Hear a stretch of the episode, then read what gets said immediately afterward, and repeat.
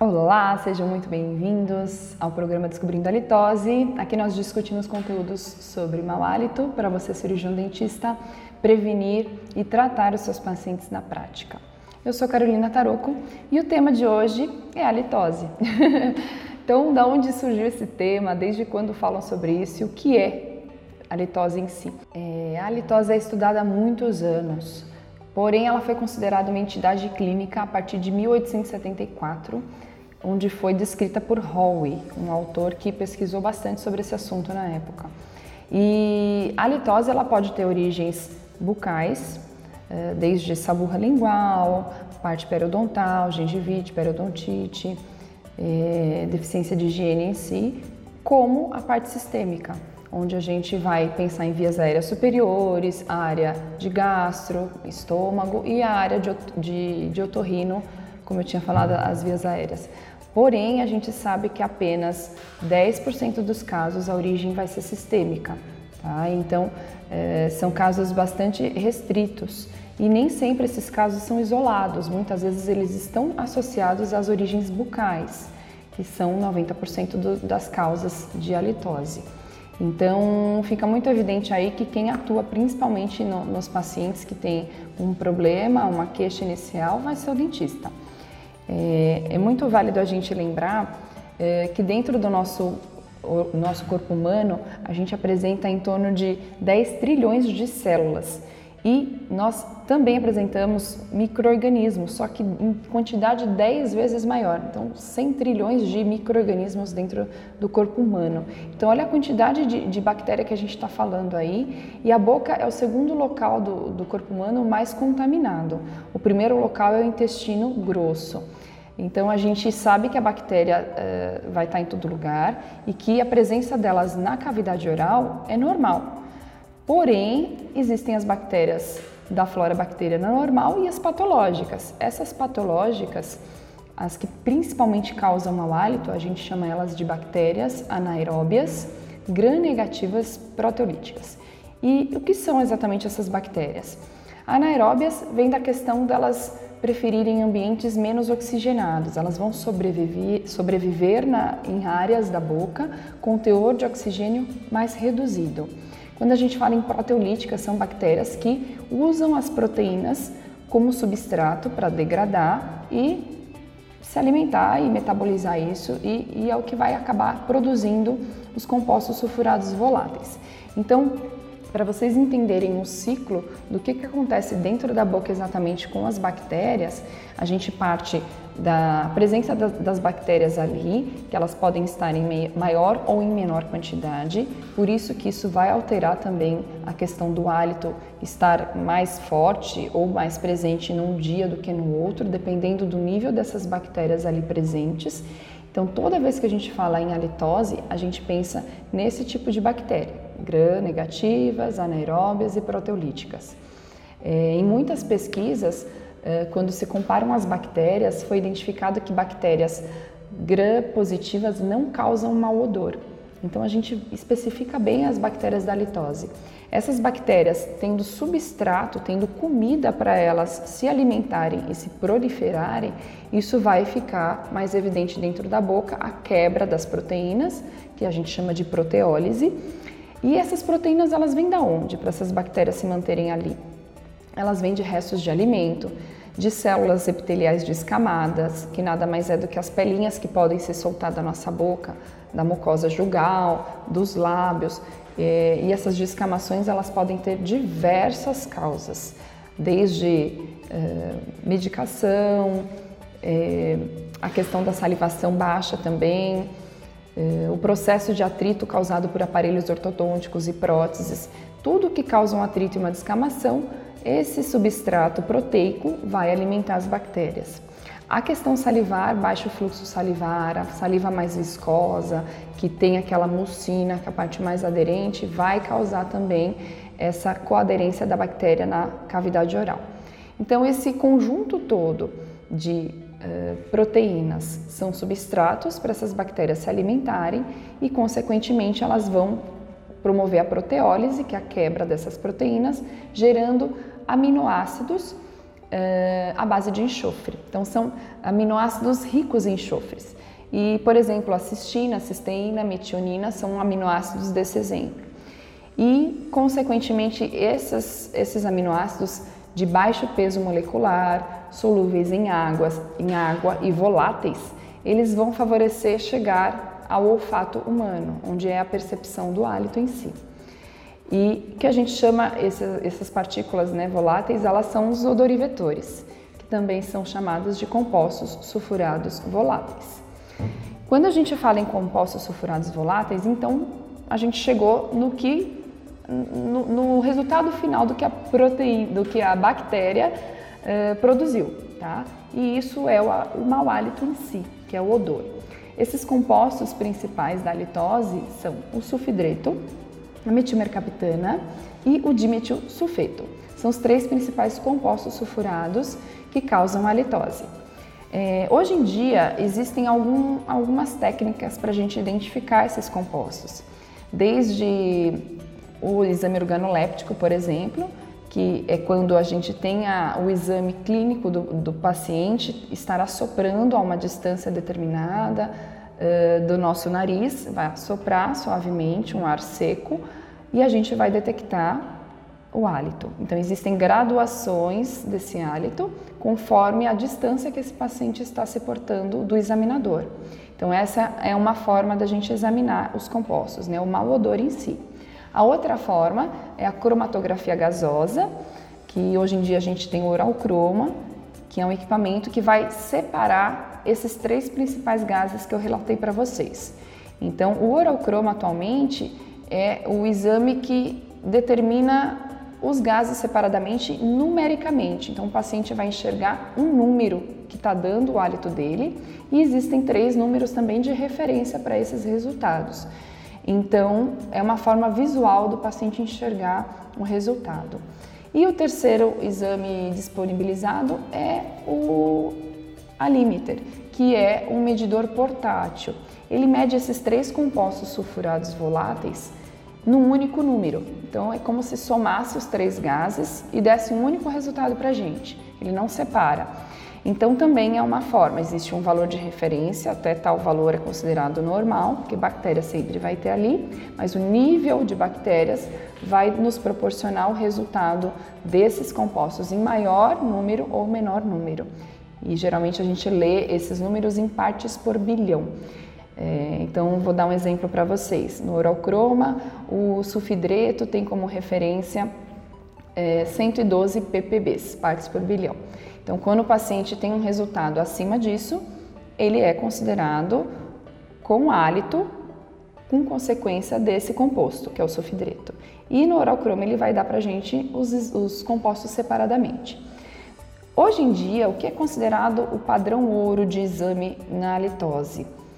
Na literatura, fala-se do exame organoléptico, que é o, o examinador em frente ao paciente e receber esse ar expirado via bucal e também via nasal para a gente poder perceber e determinar esse odor, se está agradável, que a gente consideraria um hálito normal, ou se está desagradável, onde a gente já vai graduar o quanto desagradável está e a que distância é perceptível esse odor para a gente poder graduar isso.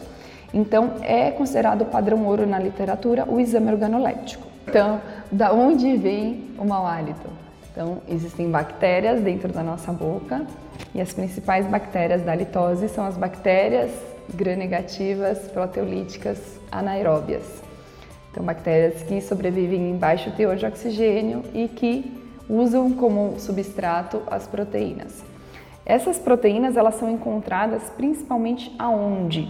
Então, em epitélio descamado, em saliva, a gente encontra em fluido gengival, em restos alimentares, em placa interdental, em gotejamento nasal posterior, que é quando a gente tem aquela secreção que, que fica sendo engolida. Tudo isso é substrato proteico que as bactérias vão metabolizar, vão utilizar isso e vão ter como resultado os compostos sulfurados voláteis, os odorivetores. Esses odorivetores, eles só são perceptíveis ao olfato humano porque são moléculas extremamente pequenas de baixo peso molecular e solúveis em água. Então, por ser volátil também, ela vai ter a possibilidade de chegar ao olfato humano e a gente percebe o mau hálito ou o bom hálito, né? A gente tem essa, essa questão do, do cheiro. É, então, o, o, o hálito vem daí. E os compostos sulfurados voláteis que causam halitose são três. Então, é o sulfidreto, metilmercaptana e o dimetilsulfeto. São os três principais. A, a origem de cada um deles, ela é bem... A gente dá uma pré-determinada origem, por exemplo, o sulfidreto, principalmente de saburra lingual, metimer, metimercaptana, principalmente da região periodontal, e o dimetilsulfeto, que seriam ah, da, da parte sistêmica que a gente fala, né, gastrointestinal, que a gente já sabe que é em menor quantidade dos casos, em, em torno de 10% para menos. Então, resumindo o esquema litose, é isso. É, em relação às bactérias em si que causam a litose, a gente tem alguns nomes que são muito parecidos com as bactérias que também causam a doença periodontal. Então, vou falar aqui para vocês, quem mexe bastante com periodontia vai estar bem habituado com esses nomes também. Então, a Treponema denticola, Porphyromonas gingivales, Prevotella intermédia, Bacteroides forsythus e Fusobacterium. Então, são as principais bactérias da halitose. E em diversos estudos foram identificadas essas bactérias e até houve estudo onde algumas é, uma bactéria foi encontrada em grande quantidade nos pacientes com halitose e não foi encontrado no grupo controle, que era um grupo de pacientes que não apresentavam mau hálito. E inclusive o nome dessa bactéria é Solobacterium morei. Então esse foi um estudo realizado em 2008. Analisaram 32 espécies no grupo de halitose e 17 espécies no grupo controle. Então, o que isso significa? Nos pacientes com mau hálito, existiam muito mais quantidade de bactérias presentes, que são o número de 32 que foram identificados, enquanto no grupo controle foram identificados apenas 17 bactérias, 17 espécies. E então a gente já percebe aí o quanto nos pacientes com mau hálito a quantidade de bactérias é muito maior. E a bactéria que foi encontrada com exclusividade no grupo com halitose foi essa bactéria Solobacterium morei. E nos grupos de pacientes saudáveis não foi encontrada essa bactéria. Então, assim, o que, que a gente percebe nos estudos em relação a, a micro-organismos de, de, de, de grande teor para causar litose? Existe uma variação muito grande. Existem bactérias que não são cultiváveis em estudos e, consequentemente, isso traz um grande espectro, uma grande visão para a gente no, no assunto halitose. Então, uma diversidade muito grande em resultados. O que a gente tem que saber é que essas bactérias elas vão estar em maior quantidade quando o paciente está tendo a produção do mau odor, do hálito. E está muito relacionado a bactérias da doença periodontal também. Por isso que eu sempre falo, é, muitas vezes a gente associa o tratamento de mau hálito ao tratamento periodontal, porque é onde a gente vai incentivar o paciente a realizar uma boa higienização, a cuidar ali é, da, da, da, parte de fio dental. A gente precisa incentivar e motivar os pacientes na higiene oral, tanto num, num tratamento periodontal quanto num tratamento de mau hálito. Então está bem relacionado as duas áreas. Isso é um, um assunto que convém a qualquer paciente, porque uma coisa que todos os pacientes precisam e fazem semestralmente, anualmente, é a limpeza. Então, isso está muito relacionado à, à, nossa prática diária, à nossa rotina em si. É, e eu vejo esse assunto muito amplo e às vezes pouco abordado pelo dentista. É uma coisa que está muito no nosso dia a dia. Todos os pacientes a gente pode abordar esse assunto, é, que está extremamente relacionado ao dentista e, e à questão bucal, porém ele é muito pouco abordado. Então eu me pergunto às vezes, será que é falta de conhecimento, é medo de falar sobre o assunto ou identificar alguma coisa e não saber o que fazer com, com o relato do paciente em relação ao, ao hálito ruim? Então a, a minha o meu objetivo é realmente fornecer para vocês um pouquinho mais de, de conteúdo no sentido de vocês saberem conversar com o paciente, abordar o assunto de uma forma que, que entenda o que ele está te falando e relacione isso com o motivo do mau hálito. E mesmo que o paciente não tenha queixa, você pode abordar e identificar e apontar preventivamente o que você faz. Né? É, em relação à, à descamação do epitélio bucal, existem vários fatores que causam isso. E por que a gente fala tanto de descamação da mucosa? Porque toda descamação do epitélio é substrato proteico para as bactérias. Então, quanto mais descamação, mais bactérias a gente tem, mais mau hálito a gente tem. Ah, Carol, então o que causa essa descamação? A gente vai apontar deficiência de vitaminas, é, a própria pasta de dente, onde a maioria das pastas apresentam o lauril sulfato de sódio, que é o princípio ativo que causa a ação detergente da pasta de dente, que é a espuma em si, e isso causa um ressecamento da mucosa, assim como os enxaguantes com álcool na sua composição. Então, isso tudo causa o ressecamento e a descamação da, da mucosa. É, um paciente que respira pela boca, uh, um paciente que ronca, que fica de boca aberta, tudo isso causando ressecamento. Todos aqueles fatores que causam atrito dentro da boca, né, o fato de hábito de morder bochecha e lábio, as próteses mal adaptadas, ou mesmo um aparelho ortodôntico que causa o atrito, tudo isso vai favorecer o aumento da descamação, o substrato aumentado para as bactérias e, consequentemente, o mau hálito vai estar piorando. Em relação à higienização, é muito claro para a gente o quanto a higiene deficiente do paciente, né, higiene bucal deficiente, vai provocar o mau hálito. E isso a gente vai ter que, que ficar um pouquinho, às vezes, no pé. E eu, eu brinco que a gente pode levar para o paciente que o hálito vai ser uma consequência ruim da falta de higiene dele. E quando a gente fala assim, às vezes o paciente fica com esse medo, né? Poxa, eu posso não perceber que eu estou com mau hálito, por aquela questão da fadiga olfatória, da gente não perceber o próprio cheiro, mas o outro vai perceber. Então, isso é uma forma da gente abordar, principalmente adolescentes que, que não escovam dente mesmo e, e acham que não tem tempo. E, olha, você pode estar com mau hálito, você vai conversar com um amigo ou com uma paquera e aí você não está percebendo que você está com um cheiro ruim, mas a outra pessoa vai perceber. Então, é uma forma da gente abordar e incentivá-los a, a a ter uma higienização mais eficiente. E geralmente, se a gente tem uma, uma gengiva saudável, uma língua limpa e um bom fluxo salivar, a gente está unindo pilares importantíssimos para uma saúde bucal e um hálito melhor.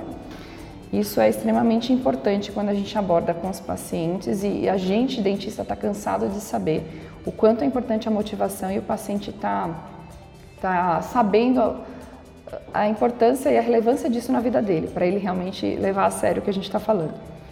É, em relação à, parte sistêmica, uma coisa que eu tenho visto bastante em pesquisas também, eles relacionando a questão das bactérias bucais, é, levando a maior incidência e instalação de problemas né, e dessa progressão de doença periodontal e de doenças gástricas.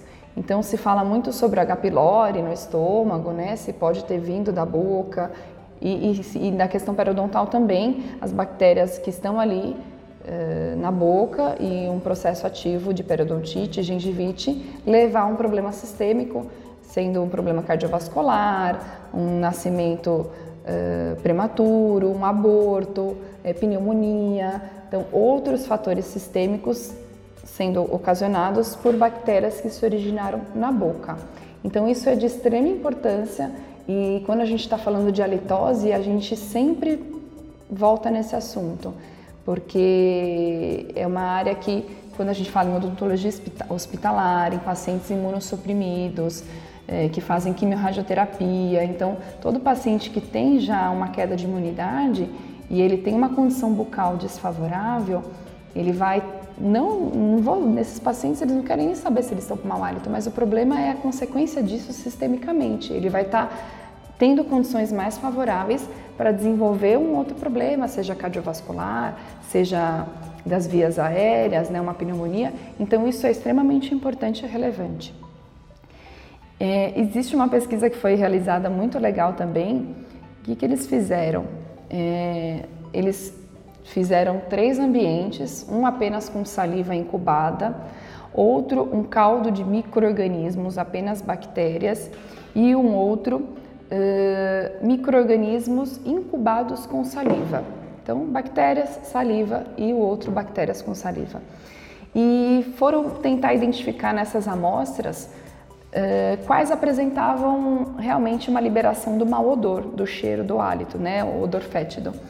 E apenas onde existiam bactérias gram-negativas foram identificados os malodores. E onde não existiam micro-organismos, onde estava, por exemplo, a saliva incubada, isolada, não tinha cheiro. Então, o que estava dando cheiro nas amostras era simplesmente a questão da presença bacteriana.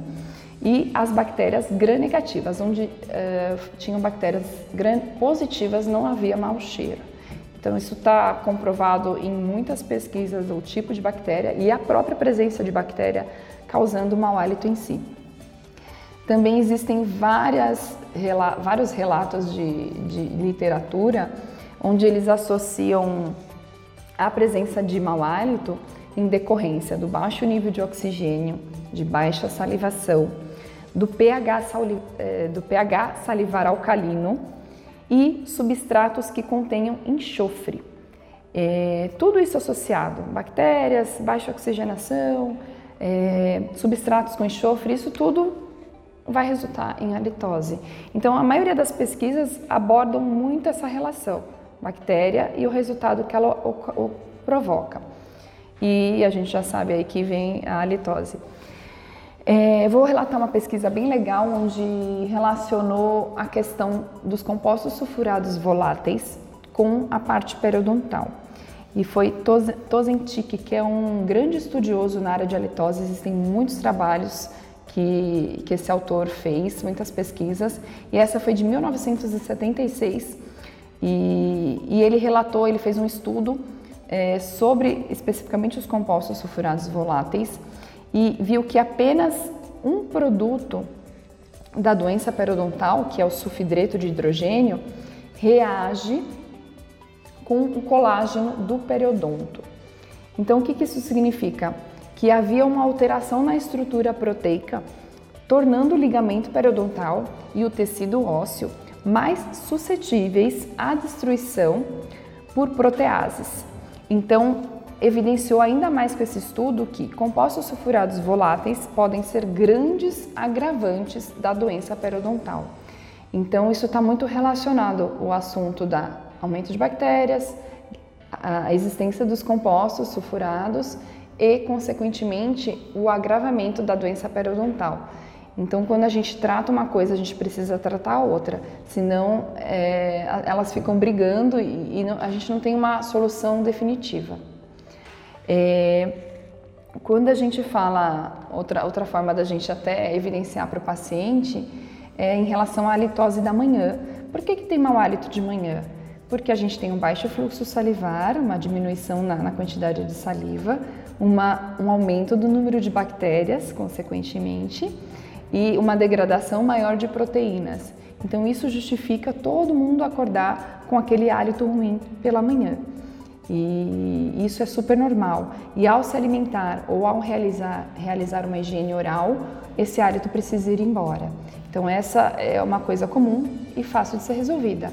Se o paciente faz esse, esses procedimentos de alimentação ou de higienização e ele percebe que persiste o hálito durante o dia, a gente chama de uma halitose crônica e de que precisa receber um tratamento específico para essa situação.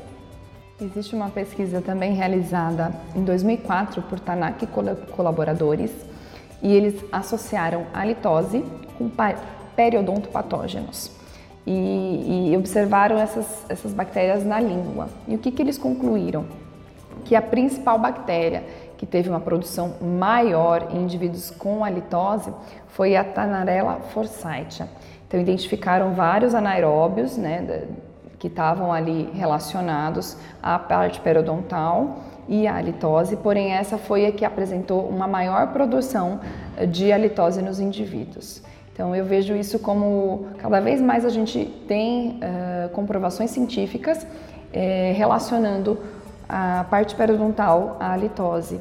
Então é um trabalho em conjunto, eu não vejo isso como um tratamento isolado, e sim um tratamento que deve ser feito relacionado e um auxiliando o outro, para a gente obter um, um resultado final eficiente. Bom, terminamos aqui mais um episódio. A gente está nas redes sociais, YouTube, Instagram, Facebook, arroba Carolina Taroco. E eu vou estar tá sempre aqui compartilhando nossas ideias. Deixe seus comentários, vamos nos comunicar através de, de casos clínicos, de conteúdos relevantes para que você consiga aplicar a litose na prática.